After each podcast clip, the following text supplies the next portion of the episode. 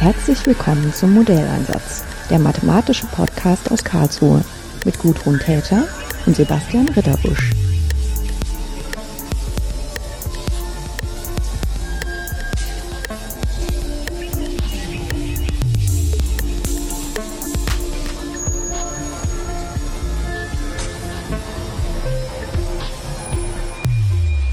Wir sind auf der Gulasch-Programmiernacht, der Gulasch-Programmiernacht 2018 und äh, bei mir sitzt Arne Rick. Hallo Arne. Hallo. Ja, du bist bei mir, obwohl du gestern Nacht noch lange unterwegs warst. Was hast du denn gestern Nacht wieder angestellt? Ja, bei uns ist noch ein, ein DJ im Launch-Programm weggefallen. Dann mussten wir ein paar Slots vertauschen und dann musste ich gestern Abend tatsächlich noch mein Set spielen.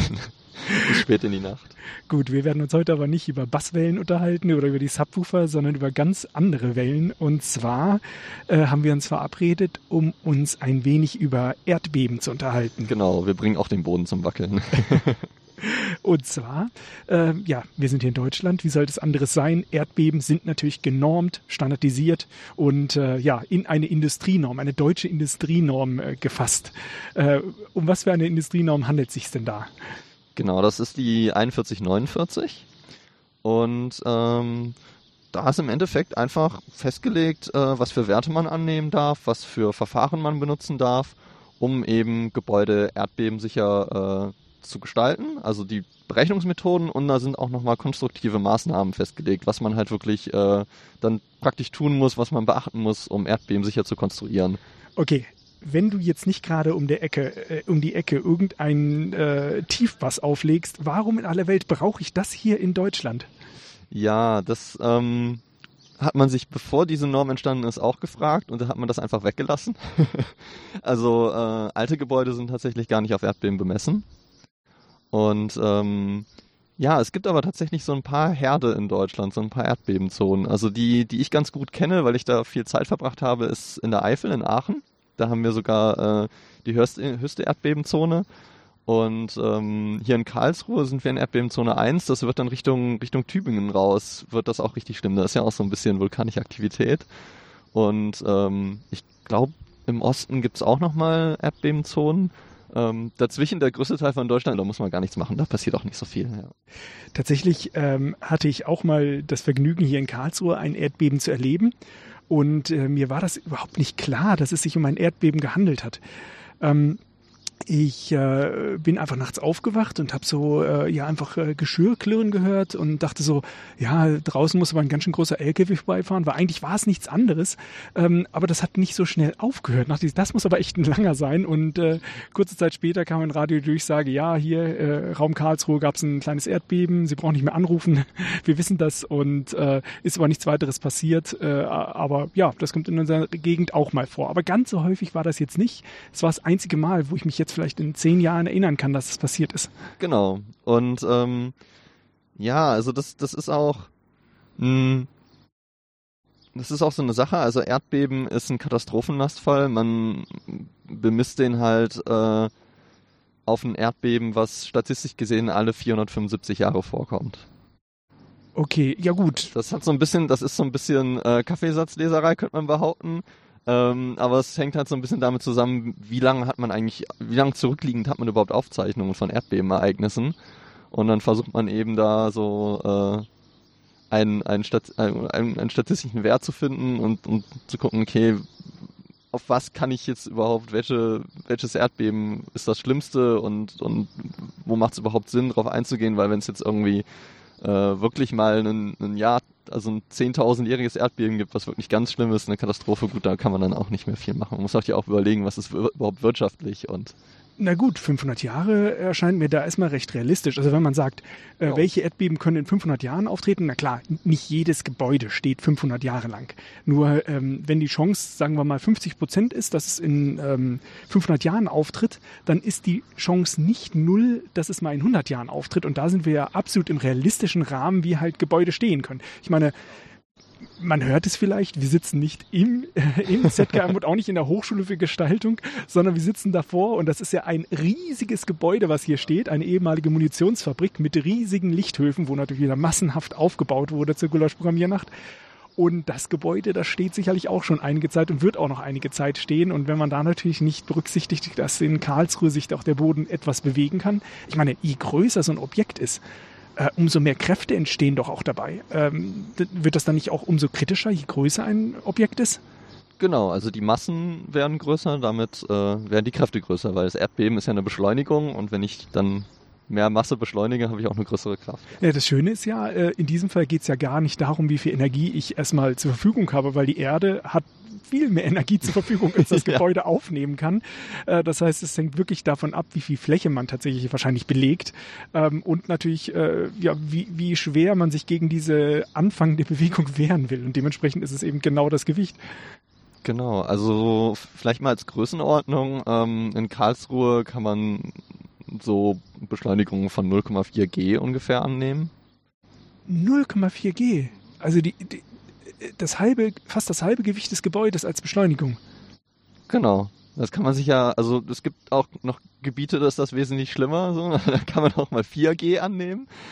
Ähm, aber man kann sich das vielleicht schon mal ganz intuitiv vorstellen, dass das ein Problem sein könnte, wenn man sich einfach überlegt, so ein Gebäude mal um 90 Grad zu drehen und dann merkt man eigentlich schon intuitiv relativ schnell so, hm, die meisten Gebäude, die man so kennt, bleiben wahrscheinlich nicht stehen. Gut, man muss sagen, ähm, äh, bei solchen Beschleunigungen hängt es natürlich auch davon ab, wie lange diese Beschleunigung anhält. Äh, also das wird ja, also Erdbeben sind ja auch Schwingungen, äh, die werden ja irgendwann wieder zurückgehen. Ähm, äh, Gibt es da eine Größenordnung, wie schnell sich so Erdbeben bewegen können, in welchem Frequenzbereich? Hm, hm das, ist, das ist eine gute Frage.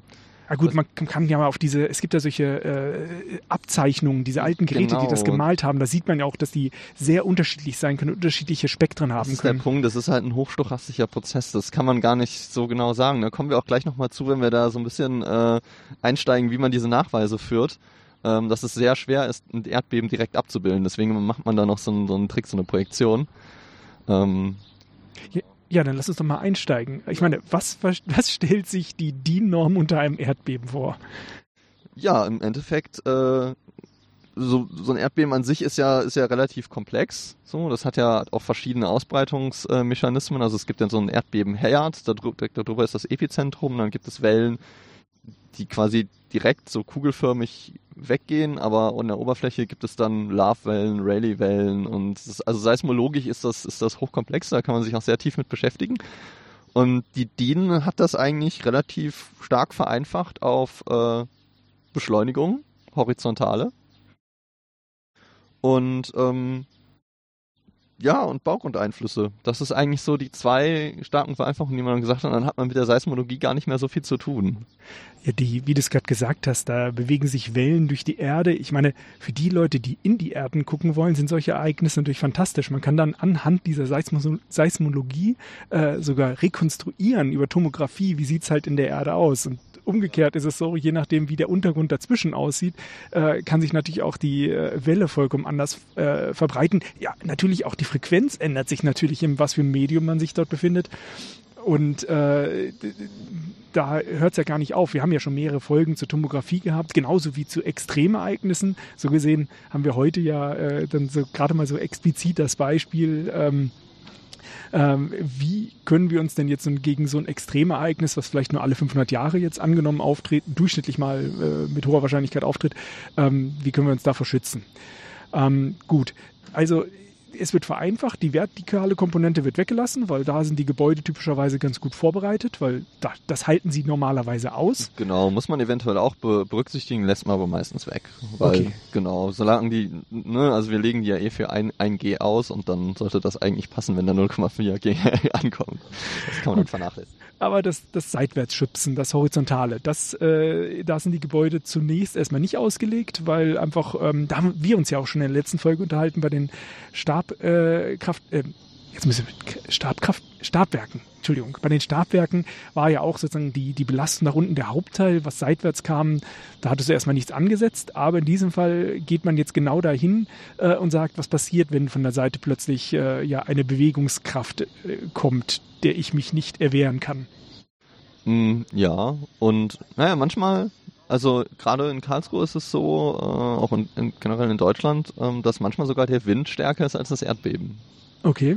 Und dann muss man halt, äh, man muss da immer so, immer drauf aufpassen, wie man das betrachtet. Also ähm, wenn man jetzt sagen wir mal, man, man hat ein sehr lang in die Länge gezogenes Gebäude, dann kann es, und es ist sehr hoch, dann kann sein, dass auf die breite Seite so viel Winddruck kommt, dass das, dass der Erdbeben, äh, die Erdbebenbeschleunigung verschwindet. Aber in die andere Richtung hat man eben sehr wenig Gebäudefläche, dann sehr wenig Winddruck und das in die Richtung wird dann Erdbeben äh, entscheiden. Und dann muss, genau, muss man halt auch beides betrachten. Nee, die Wirkung ist ja auch äh, irgendwie anders. Der Wind greift auf die Fläche an und das Erdbeben zieht am Boden. Also da. Mm, ja, aber das ist ja eine Bodenbeschleunigung mhm. und dann habe ich, äh, habe ich ja so einen Massenschwinger und dann habe ich Masse mal Beschleunigung und dann habe ich auch einfach nur eine Horizontalkraft. Also klar, die DIN macht da auch nochmal die starke Vereinfachung, dass man sagt, wir, wir gucken uns gar nicht die Dynamik explizit an, sondern wir machen, rechnen das um in statische Ersatzlasten. Ne? Also wir, wir frieren dann, wir sagen dann quasi, okay, an unserem, an unserer maximalen Auslenkung frieren wir das ganze System ein. Wir nehmen die maximale Beschleunigung mal die Masse und dann haben wir die maximale Horizontalkraft, die auftreten kann.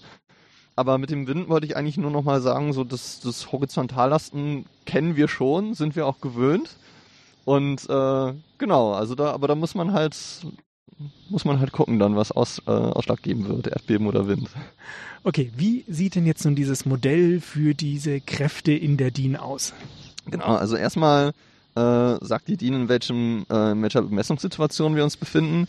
Wir haben in Deutschland äh, ein sogenanntes, ich, ich liebe dieses Wort, das ist total großartig, weil es super kompliziert klingt, ein extrem langes zusammengesetztes Wort ist das in der deutschen Sprache ja so ein bisschen, aber es beschreibt auch genau, was es, was es, um was es sich eigentlich handelt. Das damit, damit gewinnst du bei Scrabble.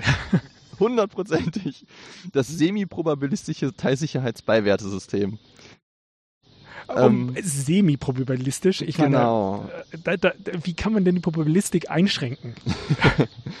ja, also ähm, man, man macht da viele Vereinfachungen. Früher hat man einfach mit einem globalen Sicherheitsfaktor gerechnet.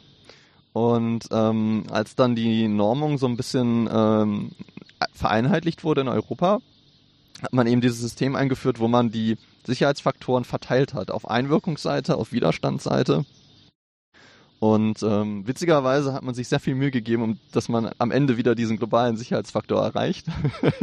Damit ist man ja mal gut gefahren. Ne? Es war ja, äh, sind ja, ist ja nicht viel kaputt gegangen. Ähm, aber hat dadurch erstmal alles viel komplizierter gemacht. Na gut, das Problem Andere von einem globalen Wert ist ja schlicht, äh, wenn ich den globalen Wert überall ansetze, sowohl an den Stellen, wo es problematisch ist, als auch an den Stellen, wo es nicht problematisch ist, muss ich ihn immer daran bemessen, wo es halt am problematischsten ist. Und wenn ich den dann auf den nicht problematischen Stellen anwende, dann übertreibe ich die Sicherheit an der Stelle ja vollkommen. Äh, und dementsprechend gibt man sich dann, macht man sich viel zu viel Arbeit. So gesehen macht es ja Sinn, das ein bisschen aufzuteilen. Aber am Ende äh, halt einen Wert zu haben, das ist durchschnittlich oder das ist so das, wo ich mich am meisten dafür, äh, also das Schlimmste, auf das ich mich vorbereitet habe, das ist ja wiederum gut für Entscheidungsträger, weil man kann ja keinen zehndimensionalen Raum beurteilen. ja, man kann es halt auch irgendwann nicht mehr wirklich argumentieren, dass man einen globalen Sicherheitsfaktor hat. Aber wenn man das aufteilt und sagt, naja, wir haben da Untersuchungen gemacht und es gibt so und so viel Streuungen in den Materialeigenschaften, dann kann man das natürlich super auf einen Sicherheitsbeiwert runterbrechen, dass man sagt, man hat eine gewisse Streuung und nimmt dann irgendwie ein Prozentquantil oder so und genau, das kann man dann wunderbar modellieren und ähm, man hat dadurch halt auch nochmal so ein bisschen äh, die Möglichkeit, äh, so ein bisschen Feintuning zu betreiben. Das funktioniert dann in der, im Eurocode, ähm, der europäischen Norm, über die nationalen Anhänge. Da sind dann Werte definiert, die jedes Land für sich nochmal umdefinieren darf. Und in Deutschland zum Beispiel der Beton hat einen geringeren Sicherheitsfaktor, weil unsere Betonindustrie einfach besser ist. Wir haben geringere Streuungen wir haben da sehr viel Wissenschaft reingesteckt und äh, sehr viel Optimierung. Und dann macht es ja auch schon Sinn, dass man sagt, okay, wir nehmen, wir nehmen den Sicherheitswert zurück, weil wir können eben garantieren, dass wir eine höhere Qualität liefern. Also gut, jetzt hast du einmal gesagt, dass wir von unserem globalen Sicherheitswert uns aufgeteilt haben auf mehrere Sicherheitswerte, die ich lokal unterschiedlich anwenden kann. Und jetzt sagst du, Probabilistik kommt zum Beispiel bei dem Fall vom Beton rein, dass ich sage, ich kann nicht einen festen Wert annehmen für den Beton, sondern er hat eine gewisse Streuung und äh, um halt sozusagen sowohl, äh, ja, dass die Ereignisse natürlich zufällig sind, als auch der, äh, ja, dass die Materialqualität unterschiedlich sein kann, äh, möchte ich das miteinander verrechnen können und da äh, das kann ich halt besser mit der Probabilistik machen, weil manche Ereignisse sind häufiger, manche weniger, fallen mehr ins Gewicht, weniger ins Gewicht und dementsprechend hat man einfach ein besseres Werkzeug, um damit zu arbeiten. Ganz genau. Also man hat da die, die Häufigkeit ist auch äh, ein, ein Sicherheitsbeiwert. Das sind diese Gamma-Faktoren heißen die. Und ähm, dann gibt es noch Kombinationsbeiwerte, die äh, Phi-Werte, die sagen dann eigentlich nur noch aus, ähm, ich habe da nachher eine so eine Lastkombination. Ja? Ich habe dann, sagen wir mal, Eigengewicht, wo da sind 35% Sicherheit drin. Wenn es ungünstig wird, wenn es günstig wirkt, darf ich nur 1,0 ansetzen, weil sonst würde ich ja mehr beaufschlagen als, ne? Also muss man, das ist so ein bisschen, das, das hat es sehr kompliziert gemacht, in der, da drin, dass man immer gucken muss, okay, was wirkt sich jetzt positiv und was wirkt sich negativ aus, was darf ich ansetzen. Und dann hat man eben diese Gamma-Faktoren drin und dann hat man gesagt, okay, wir haben ständige Lasten, wir haben eine nicht ständige Last, das ist meine Leiteinwirkung, die Haupteinwirkung, und dann kann ich noch weitere nicht ständige Lasten dazu bringen, aber die mindere ich nochmal ab mit einem Faktor, der aussagt, wie wahrscheinlich ist es eigentlich, dass alle diese Lasten, die nachher kommen, zusammen mit dieser Leiteinwirkung und insgesamt zusammen auftreten. Ah, genau wie bei dieser Finanzkrise. Da wurde ja auch immer angenommen, die, es können ja nicht gleichzeitig alle äh, ja, Kredite auf einmal kaputt gehen. genau. Na gut, aber äh, gehen wir mal wieder zurück von den Finanzen. Du, wir, wir haben diese Aufteilung, wir haben die Probabilistik, dass einfach Materialwerte und Ereignisse sind nicht immer gleichzeitig da. Und jetzt sagst du, es gibt Beiwerte. Und zu den Beiwerten zählt wählst du auf der einen Seite ähm, ja so Bemessung, was brauche ich für welches Gebäude und wahrscheinlich für welchen Ort, aber zu diesen Beiwerten gehören auch die Materialeigenschaften. Habe ich das richtig verstanden? Und das heißt, was als Beiwerte bezeichnet wird, das ist alles, was man von der Seite ins Modell quasi hineinsteckt. Was habe ich für Anforderungen, was für Materialien benutze ich? Und äh, dann fange ich an zu prüfen, ob das meiner Sicherheit genügt. Genau. Und äh, sozusagen, wo ich es hineinstecke, das ist quasi das Modell der DIN-Norm. Genau. Und dann kann ich eine ganz einfache Gleichung aufstellen und sagen, ähm, die Einwirkung muss gleich oder kleiner sein als der Widerstand. Okay, das merke ich mir. Einfache Gleichung. In der nächsten Vorlesung bringe ich das. Das ist super, super simpel, aber diese Einwirkungen und Widerstände fächern sich dann natürlich schön weit auf. Und außerdem ist es ja nicht ganz einfach, auf so eine Gleichung zu kommen. Ich meine, wie so in aller Welt glaubt man, dass das denn äh, so halbwegs mit der Wirklichkeit übereinstimmt? Weil sich das bewährt hat. Ne? Also man hat sich da natürlich schon Gedanken gemacht. Also früher hat man es ja auch nicht anders gemacht. Man hatte dann halt diesen globalen Faktor, aber man hat dann auch gesagt, okay, ich habe eine äh, erlaubte Spannung, das ist die errechne ich dann aus der aus der Festigkeit von meinem Material und eine Einwirkung und ich darf dann natürlich mit der Einwirkung nicht höher sein als die Spannung, die ich aufnehmen kann. Das ist da was dahinter.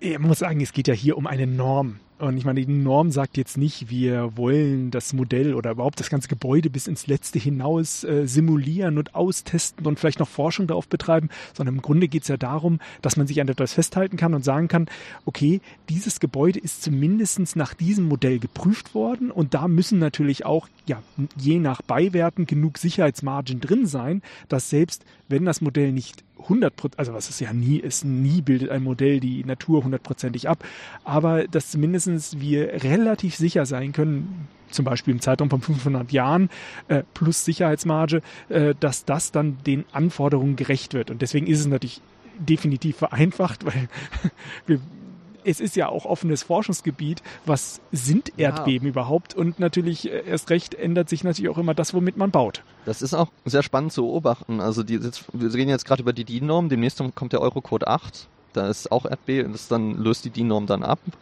Ähm, der ist ein paar hundert Seiten länger geworden. Jetzt kann man sich natürlich schon fragen, okay, vor irgendwie 30 Jahren war es, glaube ich, haben wir noch überhaupt gar nicht über Erdbeben nachgedacht. Jetzt haben wir diese DIN-Norm, die hat äh, jetzt, glaube ich, auch 80 Seiten, ich bin mir gerade nicht ganz sicher. Ähm, und jetzt kommt dieser Eurocode, der das Ganze nochmal aufbläht. Was ist denn da passiert? Also die, ne, die Erdbeben sind ja nicht mehr geworden oder so. Da hat sich ja wahrscheinlich nicht so viel getan in dieser kleinen Zeitspanne, im Gegensatz zu dem, wie lange diese Konfiguration hier schon, schon ist mit äh, von der Seismologie. Und die Antwort ist eigentlich ganz einfach. Man hat ähm, man hat sich einfach mal in der Welt umgeguckt. Ja? Man hat äh, geguckt, okay, was machen denn andere Länder, wo Erdbeben eine größere Rolle spielt? Und da ist Japan ist ganz weit vorne. Da ganz viel Forschung gemacht. Und ähm, diese Forschung hat man natürlich versucht, auch mit in die Norm einzuarbeiten und äh, da viel draus zu lernen, sich auszutauschen. Und gerade der Eurocode, der muss ja für ganz Europa gelten. Da gibt's ja, äh, ja noch ganz andere Gebiete, die auch sehr, sehr erdbebenkritisch sind. Und klar, das muss dann alles abgedeckt werden. Und was man auch immer noch macht, äh, warum die Eurocodes sind generell sehr, sehr aufgebläht, ist, dass man ähm, häufig nochmal ins Detail geht. Also zum Eurocode, im Eurocode 8 ist im Gegensatz zu, de, zu der DIN-Norm sind nochmal viel detailgetreuer Sachen aufgeschlüsselt. Also es geht nochmal nach Bauwerken, Brücken werden nochmal speziell behandelt und genau, da wird einfach nochmal viel mehr ins Detail gegangen und äh, all das, was man halt aus der Forschung gelernt hat, wird dann halt so langsam in die Praxis überführt. Und das wird dann natürlich auch mehr, weil man ja mehr weiß mittlerweile.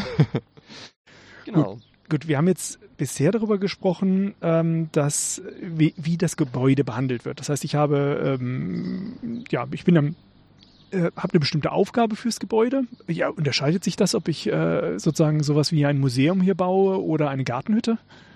Äh, ja, grundlegend. Ähm, da kommt so ein bisschen, äh, ach, wie heißt denn das? Katastrophenforscher. Das kommt da so ein bisschen rein. Ähm, man versucht dann so eine Betrachtungsweise zu machen. Ähm, es ist ja ein Katastrophenlastfall. Also das sehen wir auch in der, äh, wir haben gerade noch über die, über die Bemessungssituation gesprochen. Es ist eine Katastrophensituation, das heißt, wir haben keine Gamma-Faktoren, wir haben keine Sicherheitsfaktoren drin, weil wir einfach sagen, äh, es ist es ist einfach ein, eine Katastrophe und wir müssen dafür sorgen, dass das Gebäude stehen bleibt, dass kein Mensch, kein, keiner zu Leid kommt. Ähm, vielleicht Leute noch verletzt werden, aber dass wir in der Lage sind, sie zu behandeln und ähm, dass wir in der Lage sind, äh, eben diese Katastrophe einzudämmen und unter Kontrolle zu bringen. Dass das Gebäude danach wahrscheinlich zerstört ist und äh, geräumt werden muss und äh, saniert werden muss, vielleicht auch abgerissen, das spielt gar nicht, erstmal gar nicht so die Rolle. Die Gedanke ist in erster Linie in dieser Bemessungssituation, wir wollen Menschenleben schützen. Und ähm, da gibt es dann auch nochmal so einen so Bedeutungsbeiwert, also die Bemessungssituation, in der wir uns befinden. Ähm, die, also die Art, wie wir die Einwirkung ermitteln, ist, dass die Einwirkung ist einmal die äh, Erdbebenkraft, die Erdbebeneinwirkung. Wie wir die berechnen, kommen wir dann, kommen wir dann gleich noch dazu. In Kombination mit dem Eigengewicht. Ist ja klar, wenn das Gebäude jetzt sich in eine Richtung beschleunigt wird, ist auf der einen Seite Zug, auf der anderen Seite Druck und da, wo der Zug ist, da kann ich das Eigengewicht natürlich wieder positiv ansetzen, weil es ja in die entgegengesetzte Richtung wirkt. Und ähm, dann kommen eben nochmal äh, kommen nochmal die veränderlichen äh, Einwirkungen dazu. Äh, da können wir gleich nochmal genauer drauf eingehen. Die sind, die sind nämlich auch nochmal beim Erdbebenfall speziell behaftet. Das hat auch nochmal so ein bisschen was mit Katastrophenlastfällen zu tun. Aber in dieser Erdbebeneinwirkung steckt ein Bedeutungsbeiwert und der nennt sich Gamma 1. Gerade eben habe ich noch gesagt, wir haben keine Gamma-Faktoren. ähm, aber da steckt einer drin und was der macht ist, ähm, der sagt im Endeffekt, ähm, naja, also vielleicht sollten wir nochmal breiter anfangen. Es gibt tatsächlich Gebäudeklassen, wo man gar keinen Erdbebennachweis führen muss, auch wenn man im Erdbeben, Erdbebengebiet ist. Und dann gibt es Erdbeben, gibt es Gebäudeklassen, die sind gar nicht von der DIN erfasst. Da muss man viel genauere Betrachtungen machen. Zum Beispiel Kernkraftanlagen. Weil man da eben sagt, da ist die, die Auswirkung, wenn da was passiert im Erdbebenfall, ist so katastrophal. Da muss man, muss man nochmal spezielle Anstrengungen machen und sich das ganz genau angucken und besondere Vorkehrungen treffen. Da gibt es eine eigene Norm für. Ähm, und über diesen Bedeutungsbeiwerk regelt man dann so Sachen wie, ähm, naja, wir haben 0,8 also eine Abminderung für äh, landwirtschaftliche äh, Bauten, weil man da einfach sagt, okay, das ist sehr wahrscheinlich, dass da wenig Menschen sich aufhalten. Also die Gartenhütte. So ungefähr. Oder die etwas größere Gartenhütte für einen Traktor und äh, Mähdrescher. Ähm, aber wir haben zum Beispiel 1,2 für Schulen. Und äh, ich müsste jetzt nochmal nachgucken, wie groß der Wert tatsächlich ist. Genau 1,4 für Krankenhäuser. Was dahinter steckt ist, also bei 1,2 für Schulen sind wir schon, was man damit macht, ist eigentlich die wieder Hohlrate, also die Wahrscheinlichkeit äh, von einem Erdbeben hochzusetzen. Also bei, bei Schulen sind wir, bei einem Erd bemessen wir für ein Erdbeben, was alle 1000 Jahre auftritt, mhm. nicht mehr alle 500. Also könnte man das etwa umrechnen. Genau. Aber die, die, das ist die Idee, die dahinter steckt. Und äh, was man da einfach mal gesagt hat, ist, okay, wenn ein Familienhaus einstürzt, dann habe ich eine Familie, die verletzt ist. Oder die, äh, die, die stirbt. Also so rechnen Katastrophenforscher dann. Aber wenn jetzt eine Schule einstürzt, dann habe ich gleich hunderte Menschen. Und das ist natürlich auch viel schwieriger zu versorgen. Und wenn ein Krankenhaus einstürzt, dann habe ich ein Riesenproblem, weil da will ich ja die Leute versorgen. Und äh, das ist natürlich kritische Infrastruktur, die stehen bleiben muss. Und da gibt es natürlich noch weitere kritische Infrastruktur, die eben dann für einfach eine höhere Last bemessen ist, um eben zu sagen, okay, wenn diese Katastrophe eintritt, dann muss ich irgendwie gewisse Sachen sind einfach wichtiger als andere, gewisse Gebäude. Ja, es ist irgendwie ein bisschen unangenehm, da solche Abwägungen zu treffen, aber Ja. an irgendeiner Stelle muss ich das natürlich dann einfach tun. Das und ist total morbide, aber klar, also man, man, ja, man muss da halt, diese Gedanken muss man halt irgendwie mal, mal anstrengen und, und sich dann halt überlegen, okay, wir sind jetzt in der denkbar schlechtesten Situation, ähm, wie können wir das noch irgendwie handhaben und wie können wir menschliches Leid minimieren? Das Mhm. ist, das ist die Idee dahinter. Aber lass uns mal ganz kurz zurückkommen. Du hast gesagt, ähm, Gamma-Faktoren, für dich ist das ein stehender Begriff. Was ich bisher von Gamma-Faktoren verstanden habe, ist, dass, dass es ein typischer Faktor ist, der benutzt wird, um Sicherheitsmarge nochmal einzubauen. Du sagst, so generelle Gamma-Faktoren fallen hier weg, weil wir ohnehin den absoluten Katastrophenfall voraussetzen und nur noch auf die ähm, ja, Festigkeit der Grundstruktur eigentlich gehen, dass man, dass es begehbar bleibt und deswegen äh, typische Gamma-Faktoren wegfallen. Ist das so etwa das, worum es sich dabei handelt? Genau, und dann haben wir diesen einen halt nochmal, äh, um, das, um, dieses, um diese Modellierung zu machen, wie, wie hoch ist die Bedeutungsklasse. Und bei besonstigen DIN-Normen, die halt das Bauwesen betreffen hat, hätte man normalerweise dann nochmal Gamma-Faktoren an jeder Stelle. Genau, es gibt noch andere außer, außergewöhnliche Einle Einwirkungen, zum Beispiel Explosionen sind sowas. Oder Schnee. Ist wahrscheinlich gewöhnlicher. Schnee ist ziemlich gewöhnlich. ist auch ähm, bei Erdbeben eine dieser veränderlichen Einwirkungen, die man berücksichtigen muss. Ähm, weil man sagt, äh, selbst in Karlsruhe bleibt Schnee liegen auf dem Dach und wenn dann ein Erdbeben eintritt, dann habe ich natürlich Masse auf dem Dach, die mitschwingt und beschleunigt wird. Und das äh, kann unter Umständen ganz schön viel sein. Oh ja. Okay. Dann Gut. könnte man natürlich behaupten, okay, der, der Schnee, der schmilzt in Karlsruhe auch schnell wieder, aber gut, dann hat man halt Wasser auf dem Dach. Aber nur, wenn der Architekt äh, nicht dran gedacht hat, das Wasser abfließen zu lassen. Ja.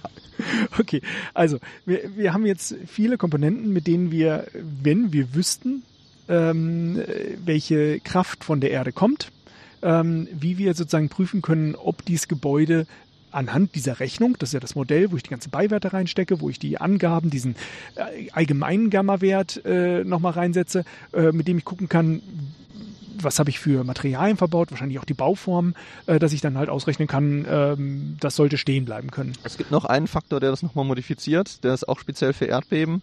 Äh, der trägt den Buchstaben Rho und ähm, der behandelt nochmal so ein bisschen die Nutzung. Dass man sagt, ähm, eine Nutzlast ist ja auch, äh, nichts, äh, umfasst ja auch zum Beispiel Gebäudeausstattung, also Küche, Stühle, Schränke. Oder die Ab- Bibliothek mit den ganzen Büchern. ein wichtiger Punkt. ein gutes Beispiel auch gleich. Ähm, oder auch die Menschen, die sich da drin aufhalten. Das ist ja alles Masse, die ich mit berücksichtigen muss. Und da gibt es so einen Nutzungsbeiwert, mh, der sagt dann nochmal, okay, wir setzen, wir sagen einfach mal, die, die oberste Masse wirkt sich immer am schlimmsten aus, die setzen wir voll an, aber alles, was da drunter ist, da reduzieren wir nochmal die, ähm, reduzieren wir nochmal den, die Nutzungslast, äh, die Nutzungsmasse um äh, 50 Prozent weil die Wahrscheinlichkeit einfach sehr eher gering ist, dass wirklich das komplette Gebäude komplett in jedem Stockwerk voll belegt ist mit der vollen Last. Und ähm, aber es kann natürlich schon Gebäude geben, wo das doch der Fall ist. Und äh, das nennt sie, ist dann in der Norm als äh, in der Norm als äh, zusammenhängende Nutzung beschrieben. Das ist so ein bisschen vage. Ähm, sondern mit meinen sind zum Beispiel vielleicht Einkaufshäuser, die dann äh, tatsächlich, wenn sie offen sind, an irgendwie einen Samstag oder so, wirklich äh, auf allen Etagen belegt sind. Oder wie du gerade sagtest, Bibliotheken. Bei Bibliotheken muss man wirklich auch die komplette Nutzlast mit ohne Abminderung auf allen Etagen ansetzen, weil die Wahrscheinlichkeit doch sehr hoch ist, dass die meisten Bücher in der Bibliothek vorhanden sind. Klar. Also da, da äh, beschäftigt sich die Norm dann auch mit. Ja. Gut. Ähm, wahrscheinlich, also ich meine, an irgendeiner Stelle muss doch auch die Bauform des Gebäudes mit eingehen. Ist das noch in diesem Modell? Also ich meine, wir haben ja früher über die Stabwerke gesprochen. Äh, Man könnte ja sowas als Berechnungsmodell auch für das Gebäude verwenden. Da kommen wir nachher bei den Bemessungsverfahren dazu. Ah, okay. Äh, Da gibt es dann, gibt es dann äh, Einschränkungen aus der Geometrie und welche Verfahren ich überhaupt anwenden darf. Das heißt, diese, diese Bemessungssituation ist erstmal so diese äh, ganz grobe Auswertung, in was für einer Situation bin ich. Und da stecke ich jetzt erstmal vieles rein an Wissen, wofür nutze ich es, was für Materialien benutze ich, äh, was kommt für eine Kraft von, Kraft von der Erde hinzu. Äh, und ähm, ja, äh, Genau. wie, wie, wie könnte es beladen sein? Das stecke ich da alles rein und kann was ausrechnen und haben erstmal meine Gesamtsituation, die später in eine Simulation reinkommt. Was mir jetzt aber noch fehlt, wenn ich das Also, was recht wir gerade ausgerechnet haben, ist im Endeffekt eine Masse. Ah, eine Masse, okay. Mhm. Und was ich da aber jetzt noch reinstecken muss, ist tatsächlich, was kommt für eine Kraft von der Erde? Genau, beziehungsweise die Kraft kommt nicht aus der Erde, die Beschleunigung kommt aus der Erde und die mal der Masse des Gebäudes, das ist dann meine Kraft, die auf das Gebäude wirkt. Genau, diese Beschleunigung der Erde. Ja, wir hatten es ja gerade eben schon mal davon, dass äh, man das Erdbeben irgendwie so ein bisschen schwer zu greifen sind, wenn man sie sich auf so einem äh, Seismographen anguckt. Ne? Das sind halt sehr, sehr kritzelige Linien, die stark variieren. Und ähm, das ist wirklich schwer zu erfassen. Also das hat auch die Norm gemerkt und da hat man dann irgendwann gesagt, okay, ähm, wie können wir da eine Charakteristik rausfinden? Wie können wir das, wie das, wir das einfassen? Und was man gemacht hat, ist im Endeffekt ähm, äh, einen Einmassenschwinger anzusetzen, diese Beschleunigungskurve der Erdbeben da drauf zu werfen und dann die Beschleunigung gegen die Schwingzeit zu plotten. Und dann hat man ein sogenanntes Antwortspektrum. Und das hat man jetzt für viele Erdbeben, die man, die man hat, die irgendwie als, als signifikant äh, ausgewertet wurden, hat man das gemacht und hat dann eben, hat dann ganz, ganz viele Kurven übereinander liegen. Man kann sich halt vorstellen, bei geringer Schwingzeit habe ich einen, habe ich einen sehr äh, kurzen oder einen sehr steifen Einmassenschwinger. Bei einer langen Schwingzeit habe ich einen Turm mit einer Masse oben dran. Und hat das dann, hat dann die Beschleunigung gegen diese Schwingzeit geplottet und hat dann eine einhüllende Kurve darüber gelegt. Das ist diese Idee, was ich eben sagte, man friert quasi das, äh, dieses System ein an der maximalen Beschleunigung, da wo die maximale Kraft auftritt. Das ist diese einhüllende Kurve, die man da drüber legt. Genau. Und weil, sobald man das auf einen Einmassenschwinger anwendet, sieht man eben diese Charakteristik. Sieht man ganz klar, okay, ich habe diese einhüllende Kurve. Es ist wie so ein, die Leute aus der Musik kennen das, ein ADSR. Ich habe eine Attack, also da am Anfang kann man sich vorstellen, wenn so ein Gebäude ganz, ganz steif ist, dann habe ich extrem Probleme, das überhaupt anzuregen zum Schwingen. Dann ähm, habe ich auch gar nicht so hohe Beschleunigungswerte. Dann steigt die Kurve sehr, sehr schnell an und dann komme ich auf so einen Plateauwert. Und äh, das ist im Endeffekt auch der ungünstigste Wert. Das ist dann, da, da ist das Gebäude schon relativ steif, aber es ist noch nicht, äh, noch nicht so weich, dass es, dass es schön langsam schwingt. Und es schwingt noch relativ schnell. Und dann gibt es so zwei abfallende Kurven hintereinander. Das sind dann, äh, da landet man dann schnell drin, wenn man halt so Türme berechnet. Die schwingen halt so langsam. Oder es gibt auch ganz tolle Videos auf YouTube von so Wolkenkratzern, die tanzen im Erdbeben. Und es sieht wirklich aus, als würden diese Gebäude schunkeln. Das sieht total abenteuerlich aus. Ähm, aber die bewegen, lassen sich dann so schwer anregen, dass sie halt sehr, sehr hohe Schwingzeiten haben. Ja. Und äh, genau, und dann gehe ich, äh, was, ich in dieses Spektrum rein. Was brauche ich dafür? Ich will mir eine Beschleunigung ausrechnen. Die habe ich auf der Y-Achse. Das heißt, ich brauche die Schwingzeit. Und ähm, was man da macht, ist halt, äh, man kann da erstmal grobe Vereinfachungen treffen. Wenn es, äh, wenn es die Gebäudegeometrie erlaubt. Das ist da in der Norm ganz, ganz äh, genau festgelegt, welche Geometrien darf ich haben. Was ich hier mache, ist natürlich, ich setze jetzt einen Einmassenschwinger an, das heißt, ich habe einen so einen Stab und da sind meine Massen drauf, äh, oben meine Masse dran. Das heißt, ich muss natürlich auch eine Gebäudegeometrie haben, die das irgendwie abbildet. Das heißt, äh, wenn ich jetzt aussteifende Wände habe, also die Teile, die das Gebäude steif machen, dann müssen die möglichst groß in jedem Stockwerk sein, also gleich groß in jedem Stockwerk sein und möglichst durchgängig, dass ich halt sagen kann, okay, ich kann das Gebäude auf so einen Stab vereinfachen, weil alle meine Massen, die Decken und so, die hänge ich ja quasi an diese Wände dran, die dieses Gebäude aussteifen. Und ähm, genau, und dann, dann kann ich eben mir die Schwingzeit von so einem Einmassenschwinger oder Mehrmassenschwinger ausrechnen und kann damit in das Spektrum gehen, in, diese, äh, in die Antwortkurve gehen, das Antwortspektrum. Ähm, ja, Jetzt habe ich damit aber natürlich, jetzt ist die Frage, äh, was ist überhaupt diese Schwingzeit? Weil ich rechne jetzt eine aus und wir hatten ja in den Stabwerken auch schon mal darüber gesprochen, man kann sich ja, man bekommt dann in der direkten Steifigkeitsmethode so eine riesige Steifigkeitsmatrix und man kann sich ja dann, ähm, kann sich dann Eigenwerte bestimmen, Eigenvektoren, das sind meine Schwingformen, aber es gibt ja mehr als nur einen, wahrscheinlich.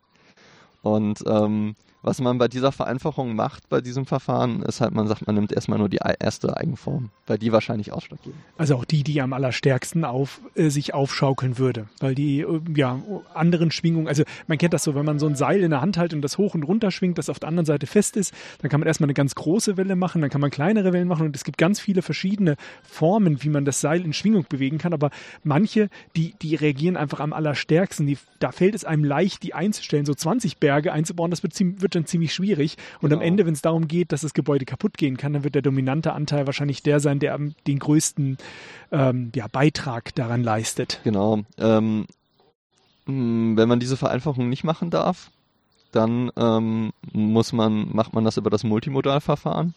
Und das geht dann wirklich hin und rechnet n Eigenformen aus und überlagert die auch. Mhm. Weil es kann ja durchaus sein, dass äh, das ist wie bei einer Gitarrenseite oder bei einer Geigenseite. Ich habe ja Timbre nennt man das. Ich habe ja so eine, so, ein, so eine Klangfarbe von einem Instrument und das sind im Endeffekt diese Obertonschwingungen, die sich einstellen. Ja, man kann ja einfach lauter Sinus- und Cosinus-Terme zusammen addieren und plötzlich genau. wird daraus eine Dreiecksschwingung oder eine Rechteckschwingung. Genau, wunderbar. Fourier-Analyse. Ganz genau. Man ja. bekommt halt sehr unterschiedliche Wellenformen und die können natürlich sehr charakteristisch sein. Genau, und was man dann macht äh, beim Multimodalverfahren, ist man überlagert diese Eigen, äh, Eigenformen nochmal vektoriell. Genau. Aber im einfachen Fall nimmt man erstmal den Hauptmodus, die, die Haupt- oder die Grundschwingung äh, genau. als äh, Basis. Und das Entscheidende, was wir jetzt eigentlich erreicht haben, ist, wir haben dieses Antwortspektrum, wir haben äh, diesen hochstochastischen Prozess jetzt so auf ein System äh, draufgeworfen und modelliert, dass dabei etwas rausfällt, was wir charakterisieren können. Ja? Was nicht einfach nur scribbly lines on paper, sondern wir haben da wirklich, können, sehen ganz klar, okay, wir können da eine Kurve drüber legen da sind wir in Deutschland relativ privilegiert, muss man sagen, weil wir das haben. Es gibt Länder, die haben das nicht. Und dann muss man wirklich selber hingehen und gucken, okay, was für Erdbeben treten hier auf? Gibt es überhaupt Aufzeichnungen von Erdbeben? Ne? Das, je nachdem, wo man da ist, kann das problematisch sein, dass man da überhaupt was findet. Ja, hier kommt also sozusagen die DIN-Norm den Anwendenden und den, ja, die, die was aufbauen wollen oder was prüfen wollen, entgegen, weil sie sagen, okay, ihr dürft euch also soweit gewisse Voraussetzungen gegeben sind, du hast gesagt, ähm, dass im Gebäude müssen die verschiedenen Stockwerke ähnliche Eigenschaften haben, dass halt, äh, und man muss annehmen, dass sozusagen dieser Hauptmodus, ähm, dass der der dominante ist, dann kann man sagen, okay, dann darf, darf ich das darauf reduzieren und habe ja einfach sehr aussagekräftige Kennwerte, ähm, die mir helfen, im Weiteren damit rechnen zu können. Genau. Und das ist auch eigentlich das ist total super, weil da kann man einfach mit einem Zweizeiler von einer Handrechnung erstmal grob nachprüfen äh, und mal, mal gucken, ob das, was ich mit meiner komplizierten Finite-Elemente-Methode im Computer gerechnet habe, überhaupt plausibel ist. Das ist total super. Also das, äh, ich kenne da, hab da Geschichten gehört von irgendwie Büros, die mehrere hundert Mannstunden auf Modellierung geworfen haben und dann äh, groß, groß Dinge gerechnet und äh, der ein erfahrene Ingenieur hat sich das angehört, das ist ein total regulärer Grundriss, das ist ein Mehrmassenschwinger und hat dann einmal kurz zwei Zeilen gerechnet und ist auf dieselbe Schwingzeit gekommen, dieselbe Erdbebeneinwirkung und äh, ja. Da sieht man es, nimmt man das richtige Modell, kann man sich das Leben einfach machen. Genau, genau. Und äh, ja, klar, wenn ich jetzt natürlich un in unreguläre Grundrisse habe, also da gibt's ja, ne, also mir fällt jetzt gerade explizit kein Beispiel ein, doch Aachen-Münchner Gebäude in Aachen, das kennt jetzt vielleicht nicht jeder, aber da sind so ganz viele, das ist so, sieht so aus, als hätte man so ganz viele verschiedene äh, äh, Schuhkästen aufeinander gestapelt mit ganz viel Auskragenden und so. Und da kann ich natürlich, da, da, klar, da muss ich dann mit Finite-Elemente rechnen. Das kann ich, da kann man sich ja vorstellen, dass da habe ich dann auch ganz viele Exzentrizitäten vom, vom Schwer, Schwerpunkt zum, zum, also vom Masseschwerpunkt. Ähm, zum Steifigkeitsschwerpunkt äh, und dann, dann kriege ich da auch noch Rotationen rein. Das kann man sich ja so intuitiv schon so ein bisschen vorstellen, wie sich dann so ein Gebäude, äh, oh jetzt kommt hier langsam der Wind auf, äh, wie sich dann so ein Gebäude verformt, wie das schwingt. Das muss ich dann simulieren, das kann ich dann nicht mehr. Also ich könnte es wahrscheinlich von Hand rechnen, aber das macht eigentlich, äh, das ist dann zu aufwendig, ne? so große Systeme von Differentialgleichungen zu lösen. Das macht ein Ingenieur eigentlich nicht, der guckt dann eher in Tabellen. Aber bei dieser Antwort des Spiels doch wahrscheinlich auch eine deutliche Rolle, ähm, ja auch wieder, was für Materialien ich benutze. Also ich meine, da wird doch Holz ganz anders reagieren als so ein Stahlbeton. Das wird anders modelliert. Aha. Da kommen wir gleich noch okay. zu. Wir können ja mal äh, weitergehen in, ja, in, dieser Einwirkung, die wir uns gerade ausrechnen. Wir haben jetzt nämlich die Beschleunigung. Das mhm. ist schon mal super. Und wir hatten den Bedeutungsbeiwert. Ah, Moment, bei der Beschleunigung kommt aber jetzt doch dieser Teil, den hatten wir vorhin schon mit dem Boden noch hinzu, oder? Äh, der kommt jetzt dazu. Ah, genau. okay. Also wir haben jetzt die Beschleunigung, die Bedeutungsmehrwert, das multiplizieren wir alles miteinander. Dann kommt Weil es so schön einfach ist. genau. Dann äh, kommt der Baugrundeinfluss dazu. Das ist richtig. Da gibt es auch eine Karte für Deutschland.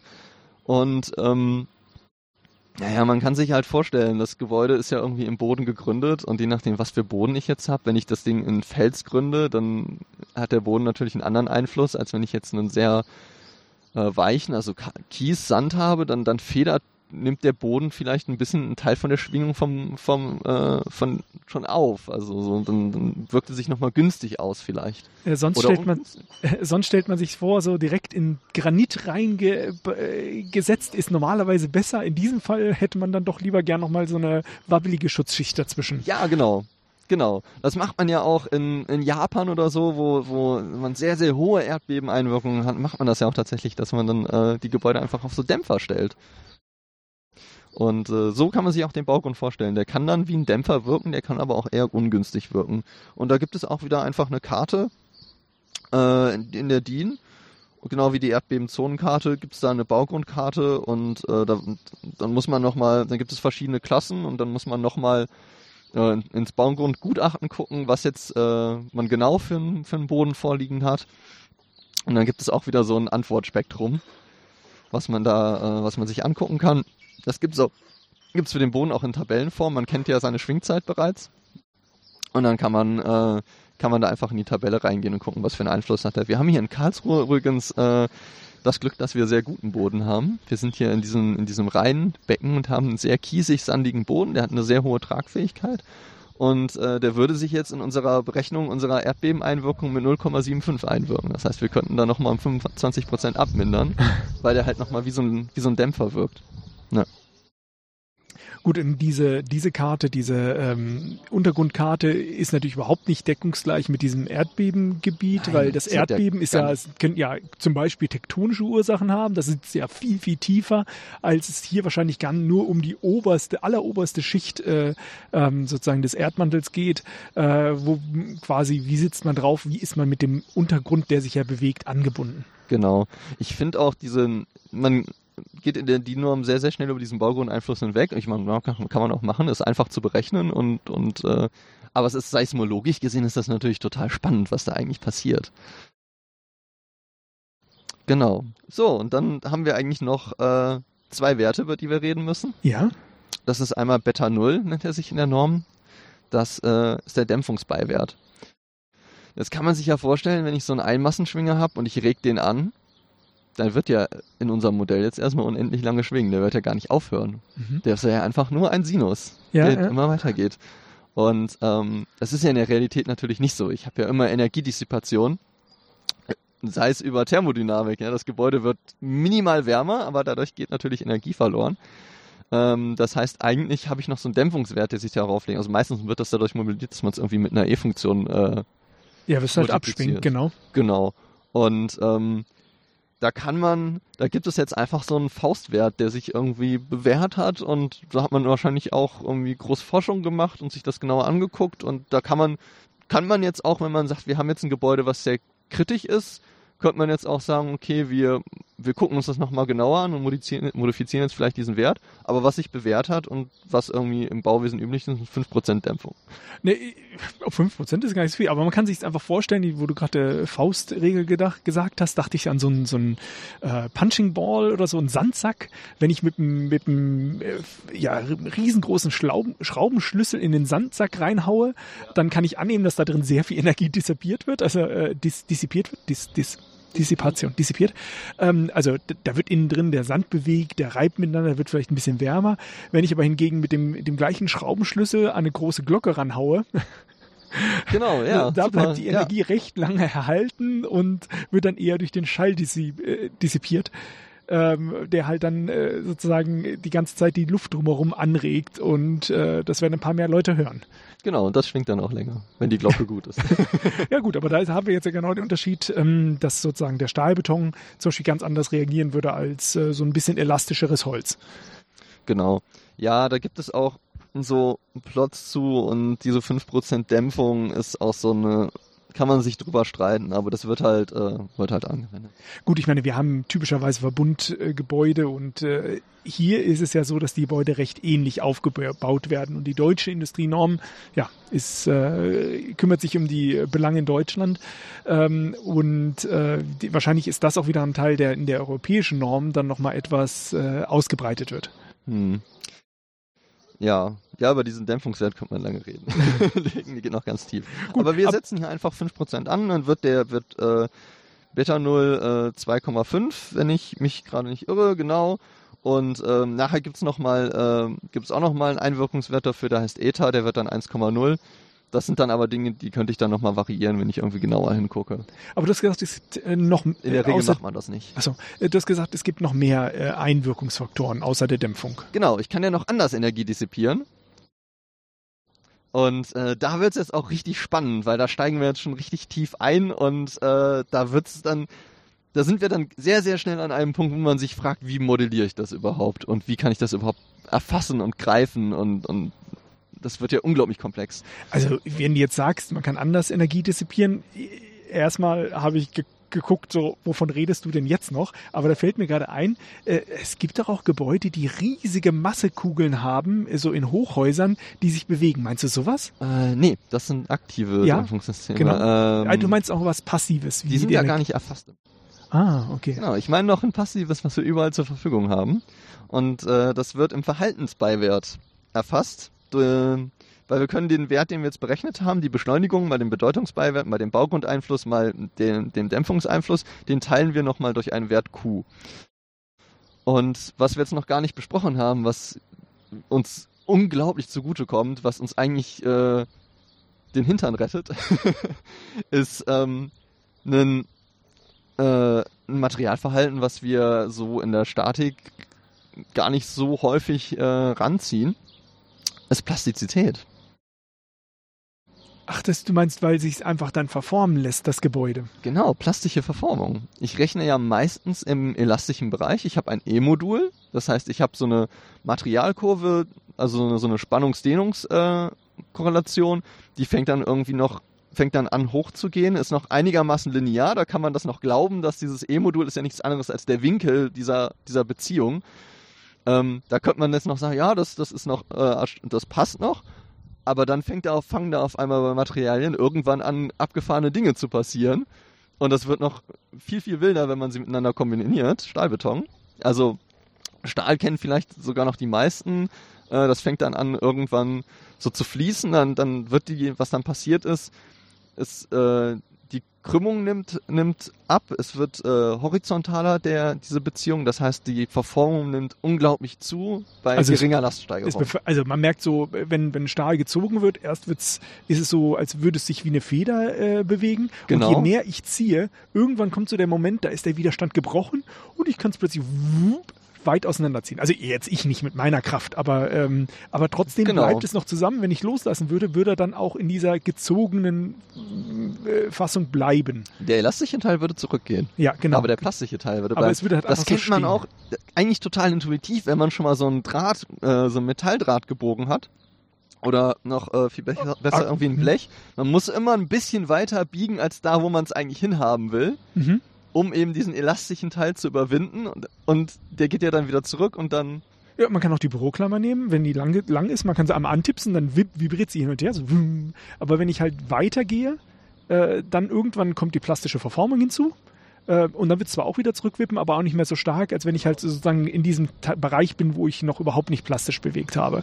Und im Endeffekt äh, geht das auch wieder jetzt zurück zu diesem Punkt, wir sind ja hier im Katastrophenfall. Es ist uns egal, wie das Haus nachher aussieht. Hauptsache es steht noch, auch wenn es Genau. dann verändert ist. Und genau, da nutzen wir diese Nichtlinearität aus, diesen plastischen Bereich, indem wir einfach sagen, hey, das ist, für uns ist das total super. Wenn ich mir das jetzt vorstelle, da bildet sich so ein plastisches Gelenk aus, ich fange diesen, diesen, bring diesen Stab in, ich beschleunige den und der biegt sich durch und auf einmal ähm, bildet sich da so ein plastisches Gelenk aus und, und der verformt sich zwar extrem, aber der nimmt auch extrem viel Energie auf. ein super Beispiel, was mein, was mein Professor, der die Vorlesung hält, gebracht hat. Der hat einen Zollstock in die Hand genommen, hat so ein paar Glieder äh, ausgeklappt, hat den weggezogen und man sieht dann relativ schnell, dass dann bildet sich so ein Gelenk aus, aber da da so ein bisschen Reibung zwischen den einzelnen Gliedern ist, das, das modelliert ist das eigentlich schon ganz gut. Der, der verformt sich dann auf einmal sehr stark. Aber wenn man den Zollstock jetzt umdreht, da, sodass die Gelenke in die Richtung, wo man beschleunigt, nicht mehr wirken, dann fängt der unglaublich an zu schwingen. Mhm, ja. Und da, da kann ich halt nochmal unglaublich viel Energie loswerden. Ja. ja, oder beim Sandsack hatten wir gerade gesagt, da entsteht Wärme, aber der große Teil ist natürlich dadurch, dass da eine Beule auch im Sandsack sitzt. Der hat sich Genau. natürlich dann auch intensiv verformt. Das heißt, äh, ja, das heißt, da, da kriegen wir nochmal ein, ein, eine Menge an Faktoren rein, äh, die zwar das Gebäude nachher äh, ja wahrscheinlich nicht mehr nutzbar machen, aber uns in der Frage, ob es äh, ja das Ge die grundsätzlich stehen bleibt, äh, uns erstmal sehr viel hilft. Genau. Und ähm, ja, das ist ein, das sind diese Nichtlinearitäten, das ist ein total spannender Bereich, diese Plastizität. Ähm, äh, jetzt muss man sagen, ähm, man teilt das dann, wie hoch man diesen Wert jetzt ansetzen darf, da teilt man nochmal Gebäude in Duktilitätsklassen ein. Duktilität ist ja genau das, diese, diese, wie, wie stark ist mein, meine plastische Verformbarkeit. Ähm, in dem normalen Stahlbetonhochbau landet meine Duktilitätsklasse 1, dann ist der Wert 1,5. So. Ähm, dann Das heißt, diese Duktilität ist auch das für diesen, diesen Wrecking Ball-Fahrer. Also wenn man sich so ein, äh, ein Gebäude kaputt machen will mit einem großen, mit einer großen Stahlkugel, äh, wenn die Duktilität groß ist, dann muss man lange draufhauen und das Gebäude Genau. steht immer noch. Dann ist das so, als wenn man, wie man in den Sandsack schlägt. Genau. Und wenn sie gering ist, dann wird es halt sofort kaputt Genau, gehen. genau. Und ähm, bei, im Stahlbau können wir bis zum Faktor 8 kommen. Das heißt, wir können unsere Einwirkung durch 8 teilen. Ähm, da muss man aber auch ganz doll aufpassen. Ähm, beim Stahlbau können wir auch bis 3,5 kommen. Da muss man aber sehr, sehr viele Regeln beachten, wie man konstruiert.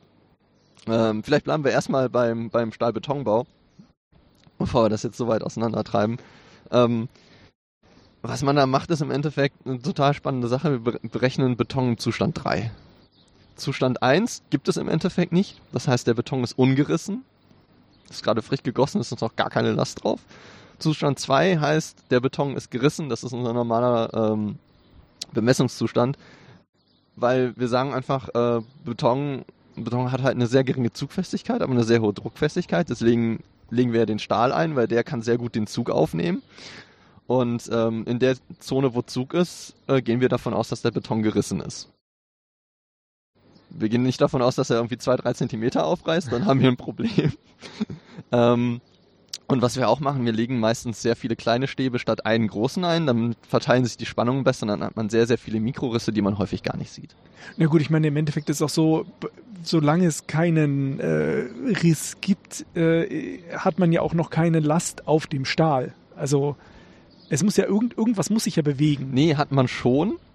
Aber ich meine, der Stahl geht ja nicht nach aus oder geht der ja typischerweise ganz nach außen. Beim Stahlbeton ist ja die Stahlmatte eingelegt und man ist ja nur am Beton. Ähm, was da im Endeffekt passiert ist, äh, der Stahl hat ja so eine Riffelung Mhm. und der steht dann im Verbund mit dem Beton und man braucht immer eine bestimmte Länge und kann sich das wie so ein, wie so ein, ähm, wie so ein Hütchen vorstellen. Also, ähm, ah, wie ist denn da der, der richtige Begriff eigentlich für ähm, Das, das breitet wie sich so ein Spannungskegel, ja, der sich Ke- Kegel aus, genau.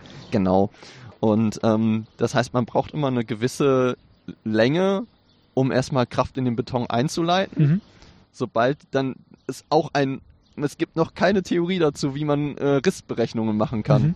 Weil das halt ein eigentlich Großteil, also es hängt halt davon ab, wo sind, also es ist halt ein Zufall, zufällig tritt es quasi auf, beziehungsweise es tritt da auf, wo ich jetzt irgendeine, äh, irgendeine Abweichung im Material habe, irgendeine Schwachstelle gerade. Uh, das ist mathematisch total spannend, weil das sind so Ja. Momente, wo Ja, herkömmliche Modelle also aufbrechen, weil man plötzlich so Bifurkationen hat. Ähm, man weiß ja zum Beispiel gar nicht, wo der Riss auftritt. Er kann an verschiedenen Stellen auftreten. Und wenn er auftritt, wird die Lösung plötzlich nicht mehr eindeutig, beziehungsweise das alte Modell ist nicht mehr eindeutig, weil ein Punkt, der vorher an einer Stelle war, sitzt plötzlich an zwei Stellen, nämlich da, wo es aufgerissen ist. Und da muss man einfach anfangen, anders zu rechnen. Oder man rechnet halt in ganz anderen Modellen. Nichts. Also ein, Dozent von mir hat mal gesagt, er ist, äh, er hat mal in, in dem Bereich irgendwie gearbeitet und geforscht. Ich glaube, er hat irgendwie seine Doktorthesis äh, in dem Bereich irgendwo gemacht.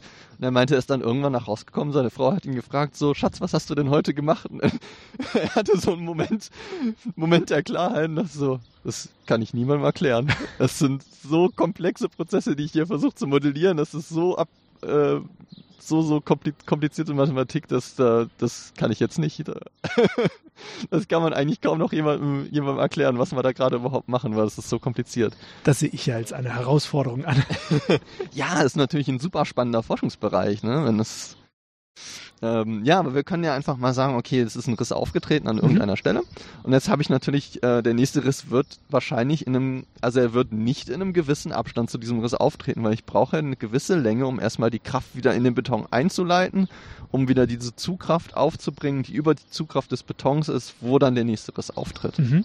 Da spricht man dann auch irgendwann vom abgeschlossenen Rissbild, wenn eben diese Länge, diese Einbindelänge, die man braucht, um diese Riss, um diese Kraft aufzubauen, äh, wenn der Abstand, wenn es keinen Riss mehr gibt, der äh, einen größeren Abstand hat als diese Länge, weil dann kann im Endeffekt kein weiteres mehr auftreten. Okay, das, das geht so ein bisschen in die Richtung, was ich meinte. Damit der Stahlbeton halt wirken kann, brauche ich ja irgendwann dieses, also das entspricht dem etwa genau. meiner Vorstellung. Jetzt. Das ist, das, ja. wir, wir, können einfach nur, also allein aus der, aus dem Anspruch der Wirtschaftlichkeit müssen wir sagen, wir ja. müssen den Beton, wenn der nicht reißen würde, dann würden wir gar nicht richtig diese Wirkung ausnutzen von genau. Stahl im Beton. Genau. Und das ist aber jetzt alles noch in dieser Klasse 2, die du genau, beschrieben hast. Das ist der Zustand 2. Mhm. Und jetzt kommen wir in einen ganz spannenden Bereich, Zustand 3, der Beton ist gerissen und der Stahl fängt bereits an zu fließen. Okay.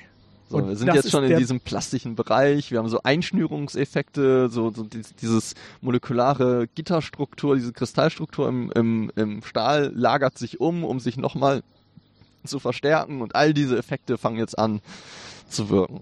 Und das ist der Bereich, in dem ich, in dem ich erlaube, äh, das Gebäude hineingehen zu lassen wenn ich die Erdbebenberechnung mache. Genau, diesen, diesen Effekt nutze ich aus, um da nochmal Energie zu dissipieren. Und ähm, das nutze ich sogar schon viel früher. Wir hatten ja gerade eben noch mit Einmassenschwingern gesprochen und die Schwingzeit. In der Schwingzeit steckt natürlich, ich habe die direkte Steifigkeitsmethode erwähnt, da steckt die Steifigkeit drin. Das heißt, da steckt auch mein E-Modul drin, meine, äh, meine Spannungskrümmung, äh, Spannungsverformungsbeziehung. Und ähm, im Zustand 3 ähm, bin ich natürlich eigentlich viel weicher. Ich bin ja nicht mehr in diesem linearen Bereich. Ich bin ja viel, viel weiter hinten. Und da erlaubt die Norm einem auch, äh, ist auch so ein Faustwert, ähm, aber es ist auch nicht verkehrt, ähm, die Steifigkeit, äh, das E-Modul vom Beton äh, mit 50% nur anzusetzen. Die Steifigkeit steht unterm Bruch, das heißt, ich kriege eine längere Schwingzeit raus. Da gibt ja auch irgendwie Sinn, wenn man sich überlegt, die Energie wird dissipiert, ich habe diese Fließgelenke, die sich ausbilden. Das ist für uns natürlich total super. Eine längere Schwingzeit heißt, wir landen irgendwann auf dieser, auf diesem absteigenden Teil der Kurve und wir kriegen eine viel geringere Beschleunigung raus. Mhm. Ja, also das nutzen wir da auch nochmal aktiv. Ähm, um das ausnutzen zu können, gibt es in der Norm so ein paar Konstruktionsregeln, die man beachten muss, dass man überhaupt diese Gelenke ausbilden kann. Ähm, macht man im Stahlbetonaufbau meistens nicht. Gerade in Deutschland, wo wir nicht so hohe Erdbebeneinwirkungen haben, macht das wirtschaftlich eigentlich kaum Sinn. Man lässt das einfach verfallen, setzt 1,5 an und kommt damit eigentlich ganz gut klar. Aber in Japan wird das dann zum Beispiel eingesetzt. Ja, da werden ja noch ganz andere, also da Schwingungsdämpfer und ganz abgefahrene. Ähm, Im Stahlbau wird es ein bisschen spannender. Weil äh, Stahlbau ist, ist super, den, den habe ich nur Stahl, den kann ich direkt zum Fließen bringen, ist total klasse. Ähm, muss man tierisch aufpassen. Und ich denke mir natürlich auch gleich, boah, Faktor 8, ich kann damit durch 8 teilen, es wird die Einwirkung viel kleiner, es ist super, wird Erdbeben gar nicht mehr relevant für mich. ähm, da muss man echt schwer aufpassen. Man hat ja jetzt nicht nur einfach äh, ein monolithisches äh, Stahlgebilde, sondern man hat ja sehr, sehr viele Anschlüsse im Stahlbau. Und äh, die Schrauben, die heutzutage verwendet werden, versagen meistens spröde. Äh, also recht plötzlich. Genau, die haben gar nicht diesen plastischen Anteil, weil die gehärtet sind. Ah. Ähm, das nächste ist, ähm, wenn ich Schweißnähte habe, dann habe ich ja meistens so eine Einkerbung und äh, die kriege ich nie ganz weg, egal mhm. wie gut mein Schweißer ist. Die wird, ich werde da immer irgendwo an der Schweißnaht eine Schwachstelle haben und wenn es ein bisschen von der Schweißnaht entfernt ist, weil ich das weil ich den Stahl heiß gemacht habe und sich dort ein bisschen die Festigkeit verändert hat durch diese Temperatur, die ich eingebracht habe. Das heißt, ich muss meine ganzen Anschlüsse so konstruieren, dass ich die Schrauben, die Schweißnähte, alles so weit überdimensioniere, dass immer das Bauteil, was daran anschließt, versagt. Damit ich überhaupt diese Schließgelenke ausbilden kann. Oh Gott, oh Gott. Also das, das, äh, macht man das wirklich so in Deutschland? Ja, das will man, das will man nicht nur dafür haben, das will man auch noch, äh, gerade bei Stahlbau ist eine ganz spannende, ganz spannende Sache. Äh, plastische, plastische Berechnung äh, von, von Anschlüssen ist super, weil man rechnet ja mit so einem Stabwerk eigentlich immer sehr, sehr linear und sehr idealisiert. Also zum Beispiel bei einem Fachwerk gucken wir uns einfach so einen Fachwerkknoten an. Da kommen äh, an einer Ecke drei Stäbe an. Ich habe ja die, den Obergurt, Untergurt, die äh, Vertikalstäbe und dann nochmal diese Auskreuzung. Ähm, ja, das, das rechne ich jetzt mit einem Gelenk im Stab äh, als, als Fachwerk natürlich. Aber wenn ich mir das angucke, wie ich sowas baue, dann baue ich das natürlich nicht mit einem 100% Gelenk, mit einer Schraube in der Mitte, sondern meistens habe ich dann einen Stahlträger, der ankommt und ein Blech, was den aufnimmt und ich schweiße ihn dann an dieses Blech an. Die Schweißnaht hat ja eine Länge. Das heißt, ich kann da drin auch einen Moment aufnehmen. Was man jetzt in dieser plastischen äh, Berechnungsmethoden sagt, ist, äh, wir gehen jetzt einfach mal davon aus, dass sich das Moment einstellen wird. Das heißt, ich kann das als Widerstand ansetzen, kann sagen, ich kann entsprechend mehr aufnehmen an der Stelle.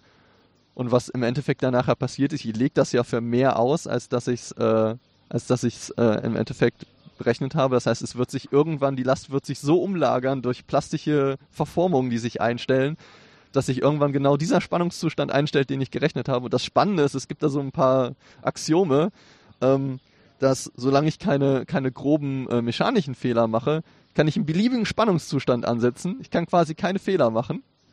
Und es wird sich genau, das Bauteil wird sich einfach so lange umlagern und verformen, bis sich dieser Spannungszustand einstellt, mit dem ich gerechnet habe. Das heißt, man nutzt diese plastischen Effekte, nutzt man im Stahlbau schon aus. Okay, aber ich wollte noch mal ganz kurz auf diesen Punkt kommen, wo du gesagt hast, die Verbindungen werden so ausgelegt, dass sie auf jeden Fall besser halten als äh, das ähm, ja, angeschlossene Baustück selbst ähm, ja, da, das bedeutet, ich habe auch erstmal gedacht, so ja, wie du es gerade sagst, da macht man nicht nur eine Schraube hin, aber wenn ich so an den Stahlbau denke, dann fällt mir auf, dann, dass, dass ich so richtige Schraubenkränze sehe, die rundherum sind. Das nicht nur eine Schraube, sondern 20, 30, 40 Schrauben. Und da habe ich auch schon gedacht, oh Gott, wenn man das anschrauben will, dann sitzt man ja ewig dran. Aber äh, wenn ich daran denke, äh, weil womöglich dann nochmal extra verschweißt oder so, äh, verstehe ich jetzt, warum sie diesen Auf, Aufwand betreiben. Sie wollen eine Schraubung haben, aber damit diese Schraubung wirklich länger hält als das Baustück selbst, äh, muss das einfach so scheinbar überdimensioniert sein, um halt in solchen Fällen auf der sicheren Seite zu sein. Man spricht da von Rotationsfähigkeit von Anschlüssen. Okay. Und äh, man will da einfach auch ein gutmütiges Versagen haben. Ne? Das ist mhm. halt auch, man will ja nicht, dass das Gebäude auf einmal äh, einfach Knacks macht und einbricht, sondern mhm. man will, dass sich erstmal eine große Verformung einstellt, damit man eine Vorwarnung hat. Ja, ja. Das sind diese Gedanken, die dahinter stecken. Das heißt, diese verschiedenen Versagensarten, sei es jetzt der fließende Beton, also fließen bevor er, also nicht der Beton fließt, sondern der Stahl in dem Stahlbeton fängt an zu fließen. Äh, der Beton bröckelt natürlich irgendwann raus.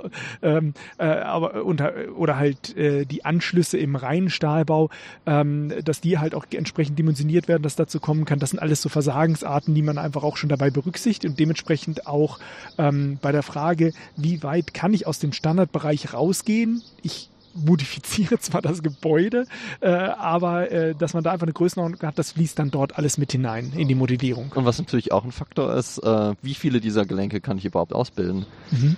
Äh, was so ein ganz typisches äh, Versagensart ist, die man sieht, ist, dass das Erdgeschoss einstürzt und der Rest des Gebäudes bleibt einfach stehen. Also es macht einfach so Knacks und dann sitzt das Gebäude ein Stockwerk tiefer weil ähm, man oben viele steife Wände drin hat. Da sind Wohnungen, mhm. da kann man das machen. Unten ist irgendwie was Kommerzielles drin und ähm, da will man halt eine offene, ein offenes Schaufenster haben ah. und sehr offen bauen.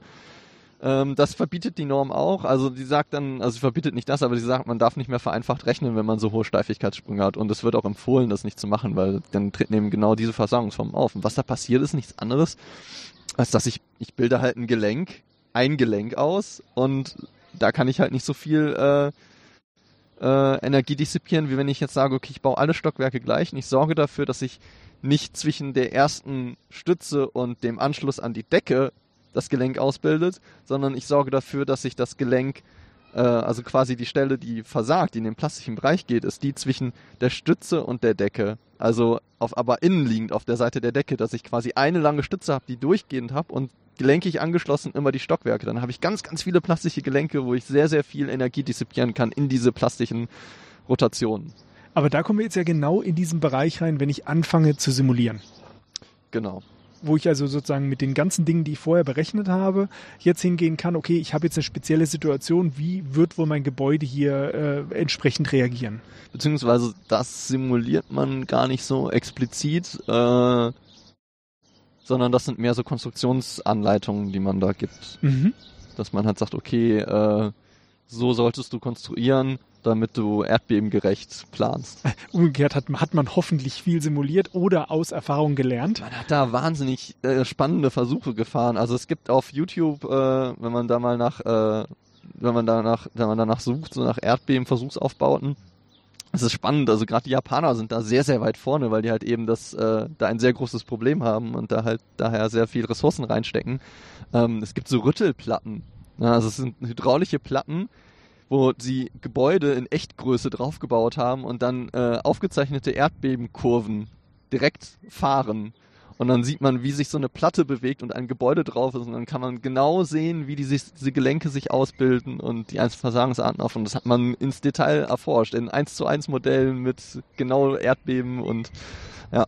Ja, das gibt's auch in einigen ähm, ja, Natur- äh, oder halt Physik- äh, oder naturwissenschaftlichen Museen. Da gibt's auch manchmal solche Erdbebenplatten, auf die man sich draufstellen kann. Und dann kann man äh, verschiedene Erdbeben-Situationen äh, nachbilden. Und da merkt man auch, es gibt einmal Erdbeben, die halt so sehr langsam schwingen, aber womöglich eine große Energie dabei freisetzen. Und dann gibt's andere, die so auf einen starken Schlag äh, oder also ein paar starke Schläge rausgehen, aber die Frequenz ist viel höher, vielleicht vielleicht sogar mehr, mehr oder weniger Energie oder mehr Energie in einem kurzen Zeitraum, äh, dass man das mal spüren kann. Und das ist auch sehr beeindruckend, wenn plötzlich so die Umgebung äh, um einen herum halt dann so wackelt. Ich habe mal mit einem mit einem Freund gesprochen, die, der äh, hatten, die Eltern haben ein, ein Ferienhaus in der Türkei und die sind da häufiger und er meinte, äh, er kann Erdbeben relativ gut unterscheiden. Es gibt zwei verschiedene Klassen, die da auftreten. Es gibt die, wo man so einen starken Schlag hat und dann kommen noch mal ein paar hinterher. Das sind diese Nachbeben. Und ähm, es gibt welche, die sind ganz hektisch und hören dann auch schnell wieder auf. Und dann kommt nicht mehr viel hinterher. Und er meinte so, das, das kann er sehr gut unterscheiden und das sind dann meistens in den Nachrichten kommt dann auch so, ja, das Erdbeben hatte da den Ursprung, das andere hatte da den Ursprung. Das war ganz, ja, das ist spannend. Also Seismologie ist da spannender Bereich. Also eigentlich, also wäre das, das ist natürlich relativ niederfrequent, aber eigentlich ist natürlich auch Seismologie eigentlich auch wieder so etwas, was man sich eigentlich gut anhören kann. So, es, es müssten ja solche Brech, also man kann sich vorstellen, wenn wir, wenn wir was so hören, wenn was bricht, äh, kann es auch halt so Schwingungen nochmal geben. Oder wenn man, äh, wenn so Metall äh, irgendwie da plötzlich so blung, blung Sachen aufspringen, äh, merkt man, hört man auch, dass ganz viele Frequenzen da rein äh, wirken. Und wenn man sich überlegt, dass die Erde äh, fängt an dort, dass da innen drin irgendwas sich bewegt oder rutscht oder ähnliches, also, ja, äh, bin ich mir sicher, gibt es ein paar tolle Aufnahmen. Aber abgesehen davon natürlich in, in Frequenzbereichen, die natürlich auch teilweise deutlich unter unserem Hörvermögen äh, stehen. Und man könnte das mal hochskalieren, sich mal anhören. Bestimmt spannend. Ja. So, aber damit haben wir jetzt eigentlich schon alle äh, Faktoren, die wir brauchen, um unsere Erdbeben-Einwirkungen äh, zu errechnen. Das war ja fast gar nichts. Steckt halt wirklich viel, viel dahinter. Aber wenn man das mal durchrechnet, das ist nicht viel Aufwand so. Also das, äh, das geht eigentlich. Das, das kann man auf ein, zwei Seiten locker von Hand rechnen. Okay, aber ähm, wie, wie bist du denn jetzt darauf gestoßen? Äh, achso, ich würde jetzt genau noch, äh, okay. mal, noch mal weiter, weitergehen und dann vielleicht, äh, genau, wie wir darauf gekommen sind und dann nochmal die Bemessungsverfahren. Okay, okay. Ähm, genau, weil wir haben jetzt, wir haben jetzt, wir haben jetzt diese Erdbeben, also wir haben die Beschleunigung ermittelt, wir haben den Bedeutungsbeiwert, wir haben den Baugrundeinfluss, den Dämpfungseinfluss, teilen das Ganze nochmal durch den, durch das Verhaltensbeiwert, der eben dieses nichtlineare Materialverhalten berücksichtigt. Dann haben wir unsere Beschleunigung, die multiplizieren wir jetzt mit der Gesamtmasse des Gebäudes.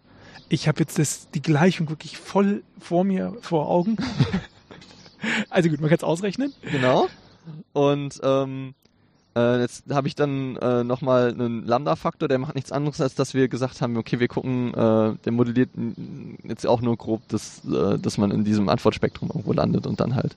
So, jetzt haben wir natürlich ein, eine Sache, die ganz tückisch sein kann, die wir noch, die, wo ich eben so ein bisschen drüber hinweg bin, als ich gesagt habe, naja, man kann diese Eigenformen ja vektoriell äh, addieren, ist, wenn ich jetzt so ein sehr weiches Gebäude habe, was sehr, sehr lange schwingt, was sich nur sehr, sehr schwer anregen lässt, ähm, dann kann es sein, dass die erste Eigenform hat eine sehr hohe Auslenkung, ist eine sehr, sehr lange Schwingzeit, aber die weiteren Eigenformen haben ja eine höhere Schwingzeit, eine höhere Frequenz. Das heißt, es kann sein, dass ich in diesem Antwortspektrum auf einer höheren Beschleunigung liege mit der zweiten Eigenform, dass eigentlich die zweite Eigenform ausschlaggebend wird. Mhm.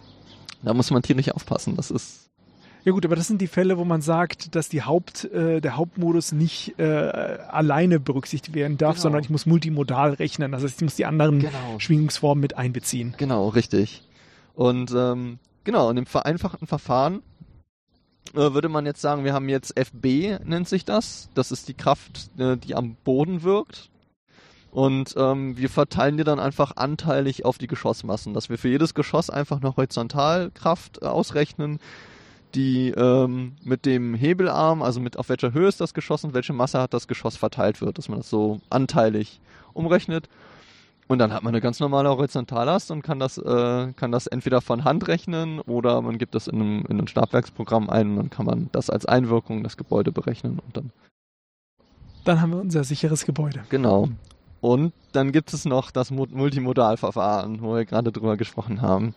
Äh, da geht man dann hin, gibt wirklich das Gebäude ein, die Geometrie und ähm, lässt sich dann vom, vom Programm die ganzen Eigenformen ausrechnen. Dann kriegt man mehrere Eigenformen, dann kriegt man mehrere Erdbebeneinwirkungen, dann kann man das Ganze überlagern vektoriell, meistens mit so einer, ähm, ich vergesse immer, wofür die Buchstaben stehen, SSQS. Also was man da macht, ist im Endeffekt, äh, man, man summiert die, die einzelnen Anteil, äh, Anteile quadriert auf, zieht die Wurzel raus. Irgendwie Sum of Squared. Vergessen immer, wofür das steht. Aber das ist im Endeffekt äh, die Idee. Das kennt man ja von Pythagoras, ne, dass man dann im Prinzip, genau, dass die einzelnen Moden und die einzelnen Erdbeben-Einwirkungen dann äh, aufsummiert. Und äh, ja, genau, und dann bekommt man auch die ganzen verschiedenen Schwingzeiten und das einzige Problem ist, man kriegt da halt einen Wust an Ausgaben von diesem Programm. das ist gar nicht so einfach zu interpretieren, ja. Gut, aber ich meine, man sieht erstmal als allererstes, ob halt äh, man wirklich multimodal rechnen muss, weil wenn die Auswirkung der höheren Moden einfach irrelevant ist, kann ich sagen, okay, ich bin im einfachen Fall. Und wenn man eben höher rechnen muss, dann sieht, muss man halt den schlimmsten Fall wahrscheinlich annehmen, äh, dass man da halt noch in einem akzeptablen äh, ja, Zustand fürs Gebäude bleibt. Aber im Endeffekt ist das dann eben der Hinweis, das funktioniert so oder ob ich anfangen muss, noch besondere bauliche Vorkehrungen zu treffen, weil es das nicht aushalten würde. Genau, ich kann ja dann an diesen einzelnen Faktoren in der Gleichung drehen, zum Beispiel dem Verhaltensbarrier, dass ich dann sage, okay, ich mache jetzt noch spezielle Maßnahmen, um Genau. Ja, ich wollte gerade sagen, äh, wenn die Wirklichkeit mir nicht passt, dann drehe ich halt ein bisschen rum und passt mir die Wirklichkeit an. Ja, natürlich in der Form, dass man das Gebäude dann korrigiert. genau, ja. Richtig. Genau. Und ähm, im Endeffekt, jetzt sind wir aber dann äh, sozusagen bei dem, was uns die DIN-Norm vorschreibt, einmal durch. Oder haben wir da jetzt noch was vergessen? Es gibt noch sehr, sehr viele Details. Ja, wie zum Beispiel diese Aber- aktive äh, Dämpfung, aber da hast du gesagt, die fällt gar nicht in die DIN-Norm rein. Ähm, äh, aber ansonsten, äh, ja, Genau, wollen ansonsten. wir ein erdbebensicheres Gebäude bauen, schauen wir in diese DIN-Norm rein, hoffen, dass sie für uns anwendbar ist. Wir hoffen darauf, dass wir äh, ja, mit, dem, mit dem Hauptmodus rechnen dürfen, das heißt mit der Grundschwingung, dann sparen wir uns eine Menge Rechenarbeit. Wir stecken rein, wo wir sind, also was für Erdbeben auftreten können, was haben wir für Bodeneigenschaften, was für Materialeigenschaften nutzen wir, wie sind diese verbaut, was haben wir für Anschlusspunkte. Äh, Alles stecken wir rein und bekommen dann die Antwort raus, ja, Arbeit gut gemacht oder ja, da oder wir haben viel zu viel Geld reingesteckt, zu viel Arbeit gemacht, wo können, da können wir noch ein bisschen sparen oder eben äh, ja, äh, da muss mehr gemacht werden. Oder äh, der Wind wird Ausschlag geben. Wir brauchen das gar nicht weiter betrachten. Genau, da kommen wir jetzt genau auf den Fall. Du hast dich damit ja mit äh, aus einem Grund beschäftigt. Ja, genau. Ich bin da, äh, einerseits äh, bin ich, höre ich gerade eine Mastervorlesung darüber von dem äh, Professor Dr. Ackermann. Äh, ist auch eine sehr, sehr gute Vorlesung. Also gerade auch irgendwie jemand, wenn jemand daran interessiert ist, kann ich nur empfehlen, diese Mastervorlesung mal zu besuchen.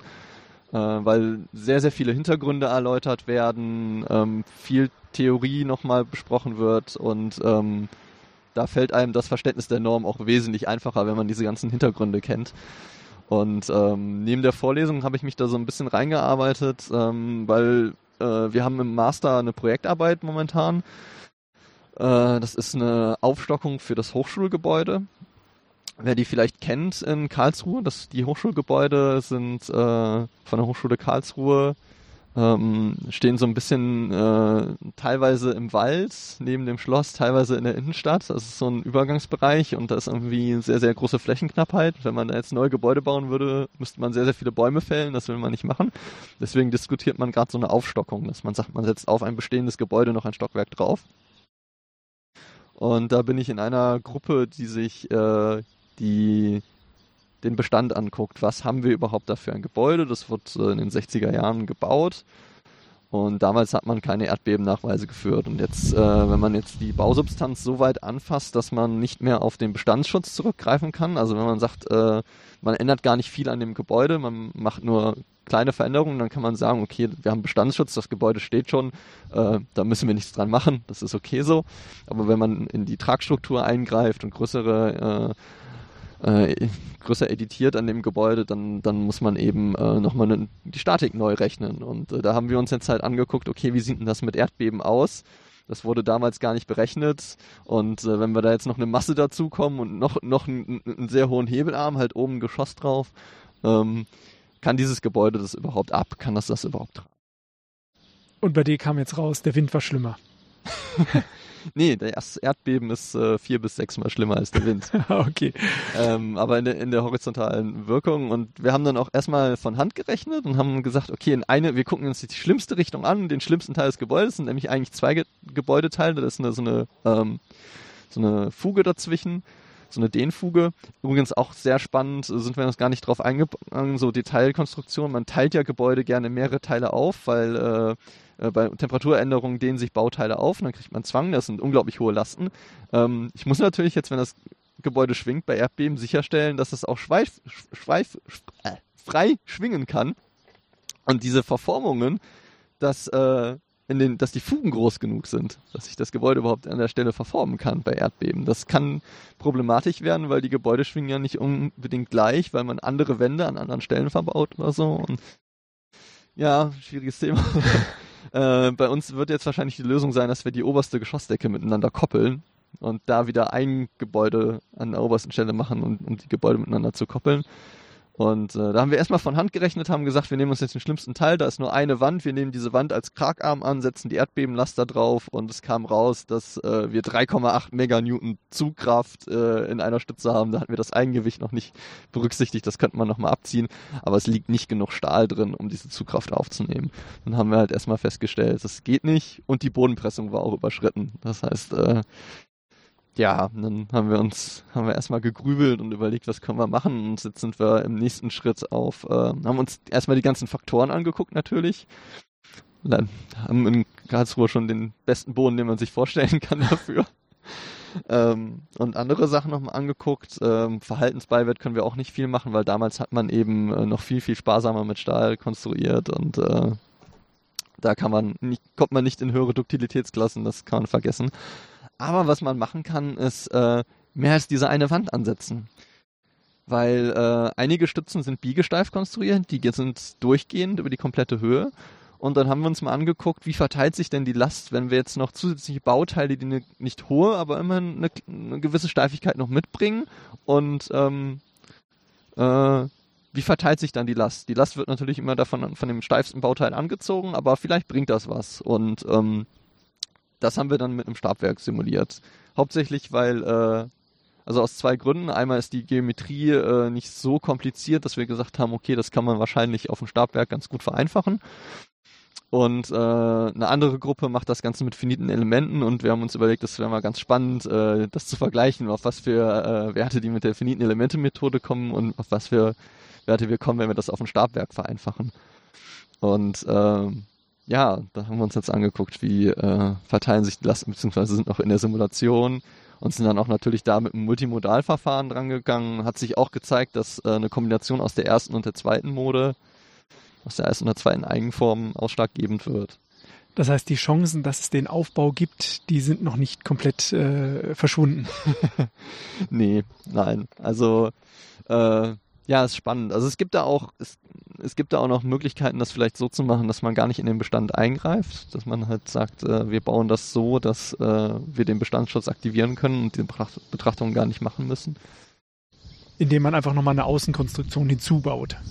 Zum Beispiel, oder es gibt da auch sehr ausgerei äh, ausge ausgeklügelte Technik Technologien, hm. oder man kann auch so Betrachtungsweisen machen, dass man halt sagt, okay, wir bringen prozentual auf das, was das Gebäude schon von sich aus trägt, äh, gar nicht so viel auf oder man kann sich angucken, äh, normalerweise schätzt man ja so Eigengewichte auch immer ab, weil man sagt, okay, vielleicht ändert sich nochmal was im Bauverlauf oder mm, so und, und da kann man dann äh, beim Bestand, im Rechnen im Bestand nochmal, weiß man ja, was da steht. Man kennt ja die Geometrien, kann sich genau ausrechnen, wie viel wiegt das jetzt wirklich, wie viel hat man damals angesetzt, kriegt da vielleicht noch einen Puffer und man kann diese Gamma-Faktoren kann man auch wieder reduzieren, weil das Gebäude steht ja jetzt und äh, wir wissen ja jetzt im Endeffekt, wie groß die Streuung ist. Das können wir ermitteln. Wir können Bohrkerne ziehen. Ähm, wir, wir, kennen das Eigengewicht genau. Wir kennen, wir haben ein bisschen Erfahrung gesammelt jetzt über die letzten 50 Jahre über die Baustoffe, die dort verbaut wurden. Und ähm, dann kann man diese Gamma-Faktoren auch nochmal reduzieren, wenn man nachweist, dass die Streuung auch entsprechend geringer ist man muss sich das hier in Karlsruhe, für die, die jetzt Karlsruhe nicht kennen und auch gerade diese ganzen Hochschulen drumherum, äh, da, da hört man immer so, ja, da gibt's das KIT, das ist quasi äh, direkt am Schloss und dann gibt's die Hochschule direkt am Schloss. Ja, das geht. Äh, und dann gibt's auch noch viel Wald drumherum. Das geht deshalb, weil wenn wir das Schloss uns in der Mitte vorstellen, haben wir einmal nach Osten hin erstmal die Hochschule Karlsruhe und danach kommt die duale Hochschule äh, Karlsruhe, äh, duale Hochschule Baden-Württemberg. Wenn wir aber vom Schloss nach Osten gehen, das nach, nach rechts sozusagen, dann kommt die ehemalige Universität Karlsruhe, also KIT Campus Süd. Äh, und äh, nach oben hin haben wir dann natürlich äh, ein riesengroßes Waldgebiet und nach unten haben wir das, was wir sozusagen in Karlsruhe die Fächerstadt nennen. Genau. genau. Da ist es dann alles so aufgeteilt. Das heißt eigentlich, das Schloss ist von der Akademie umringt von beiden Seiten. Und äh, wenn es dann in der Hochschule irgendwann mal einen neuen Aufbau gibt, äh, dann hast du wirklich, äh, Arne, da auch noch mit beigetragen. Und heute äh, geht ja auch noch weiter mit der Gulasch-Programmiernacht. Du wirst heute wahrscheinlich auch noch mal wieder auflegen. Äh, nee, da, wir hatten da, wir hatten da ein, äh, wir hatten da ein bisschen, wir mussten ein bisschen umdisponieren, weil ein DJ konnte jetzt doch nicht an einem Termin und haben wir so ein bisschen rumgeschoben. Deswegen habe ich gestern Abend schon gespielt, habe noch mit jemandem getauscht und äh, muss mich jetzt nur noch äh, um die Organisation der Lounge kümmern und nicht mehr direkt um die Beschallung, sondern das kann ich jetzt weiter delegieren. und du trägst ja auch noch vor. Genau, ich halte noch einen Vortrag über äh, Kompressoren im Audiobereich. Weil auf meinem Vortrag letztes Jahr mich, äh, hatte ich das irgendwie grob erwähnt, hatte gesagt so, ja, hier, das ist ein Kompressor, man könnte darüber noch ganz viel erzählen und dann kamen doch noch erstaunlich viele Menschen an und meinten, ja, mach das doch. Wie funktioniert das eigentlich? Und äh, ja, ja nach, nach dem ersten Tag und der ersten Nacht äh, der diesjährigen Gulasch-Programmiernacht, was, äh, ja, wie findest du es bisher? Hat sich irgendwas geändert? Oh, großartig. Also wir haben, äh, wir sind unglaublich gewachsen. Ähm, es ist, es ist Wahnsinn, wie schnell diese Veranstaltung ist. Ein bisschen beängstigend sogar. Äh, ich meine, ähm, hallo. Äh, äh, zum ersten Mal ist die Gulasch-Programmiernacht relevant für die Wikipedia. ja. Das ist mit Sicherheit auch ein Faktor, ja. Wir hatten auch überlegt, ob wir das als, äh, als Motto nehmen, einfach wir sind relevant. Das Motto heißt Aber, ja Digital Na Naives. Genau. Ja.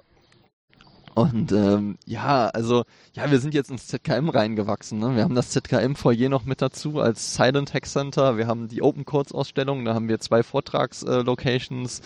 Äh, ähm, und ich finde das, ich bin einmal durch das Foyer Hack Center gelaufen. Das war total großartig. Da war die Hälfte der Leute, die da saßen, waren Museumsbesucher und die Hälfte waren Hacker. Und ich finde das so großartig, dass sich das so miteinander vermischt und ich glaube, da, da kann man einen unglaublich großen Mehrwert draus ziehen und das zeichnet ja auch so ein bisschen die GPN aus, dass wir offen sind. Jeder kann hier einfach mal reinlaufen und ähm, äh, ja, dass wir in einem in, in, einem Museum im Prinzip sind und an einer Hochschule für Gestalten und sich das äh, da einfach so einen Begegnungspunkt bilden. Das ist total großartig. Und ja, wir haben auch das, äh, auch HF, den Teil der HFG in der GPN, der GBN haben wir auch ein bisschen offener gestaltet jetzt und ich glaube, das, äh, das ist richtig gut geworden. Also mir gefällt's. Und auch wenn wir gestern noch etwas Regen hatten, jetzt haben wir wieder das Karlsruhe, Karlsruhe Ja. typische Wetter, Sonnenschein. Wahrscheinlich wird es auch noch etwas wärmer. Und äh, wir haben ja noch einige Tage und Stunden Gulasch Programmiernacht vor uns. Äh, und ich möchte mich ganz herzlich bei dir, Arne, bedanken für die Einblicke in Erdbeben. Ja, gerne und äh, danke für die Einladung.